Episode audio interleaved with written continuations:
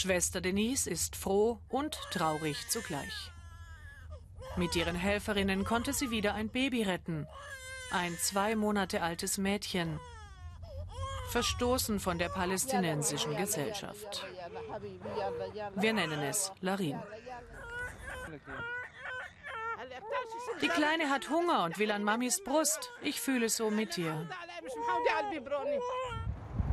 Larins 19-jährige Mutter hat gegen die Zwangsehe mit einem doppelt so alten Mann rebelliert, wurde außerehelich schwanger.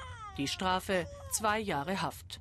Ihr Baby muss sie weggeben. Gerade hat Schwester Denise das Kind aus dem Gefängnis geholt. Meine Arbeit ist sehr hart, aber auch erfüllend.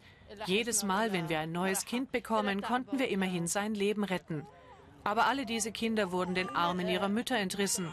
Sie müssen ohne Eltern aufwachsen, wie ein Baum ohne Wurzeln. Es ist eine so ungerechte Gesellschaft. Ungerecht vor allem gegenüber Frauen. Egal, was man ihnen angetan hat, die Frauen haben immer Schuld und die Opfer sind die Kinder.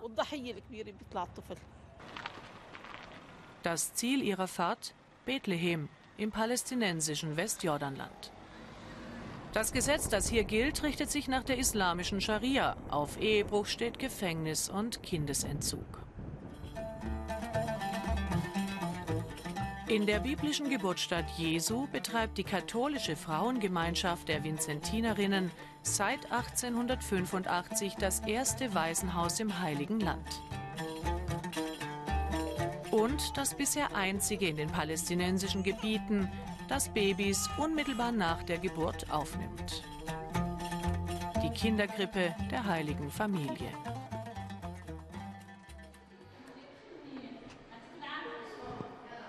Hier wird die kleine Larin die erste Nacht ohne ihre leibliche Mutter verbringen und wohl bleiben, bis sie in die Schule kommt. Viele der Kinder hat Schwester Denise wie Larin kurz nach ihrer Geburt abgeholt. Andere hat sie vor der Tür ihrer Kapelle gefunden. Wieder andere wurden hier geboren und zurückgelassen, oft von unverheirateten Frauen, die Angst hatten, wegen dieser Schande von ihrer Familie getötet zu werden. Wie dieses Sieben-Monats-Frühchen. Es ist zwei Tage alt, zwei Kilo und 200 Gramm schwer. Auch hier weiß Schwester Denise um den konkreten Fall der Mutter. Aber zum Schutz der Frauen und Kinder nennt sie keine Details. Auch wir dürfen das nicht. Wir bekommen immer mehr solcher Kinder. Dieses Jahr war ein Rekord. In den vergangenen hatten wir jeweils 15 oder 16 Babys, in diesem Jahr bereits 20. Larin hat sich nun etwas beruhigt. Sie hat dann doch das Fläschchen mit Muttermilchersatz getrunken. Wir werden sie am nächsten Morgen nochmals besuchen.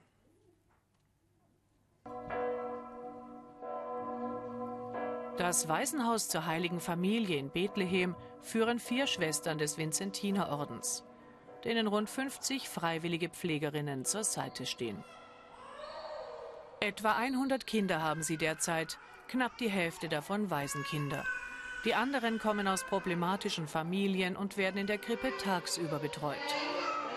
Viele sind Opfer von psychischer und/oder physischer Gewalt. Einige sind körperlich oder geistig behindert. Oft die Folge von Medikamentenmissbrauch oder verzweifelten Abtreibungsversuchen.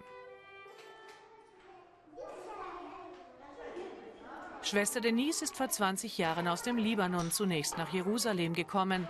Seit zwei Jahren leitet sie das Waisenhaus in Bethlehem.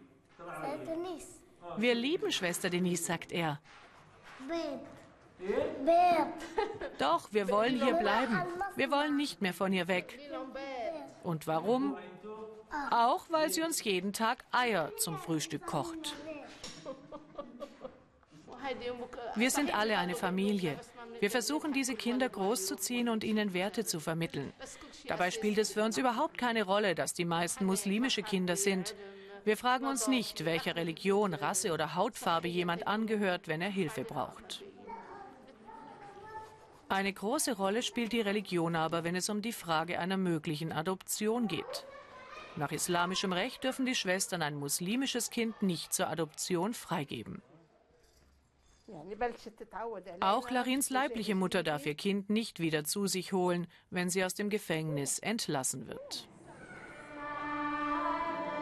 In wenigen Tagen werden die Waisenkinder Weihnachten feiern. Aber hier bei uns in der Kinderkrippe ist ja eigentlich jeden Tag Weihnachten, freut sich Schwester Denise in Bethlehem, dem Geburtsort Jesu. Die Frauen- und kinderverachtenden Gesetze kann Schwester Denise nicht ändern, aber immerhin deren Auswirkungen ein wenig lindern.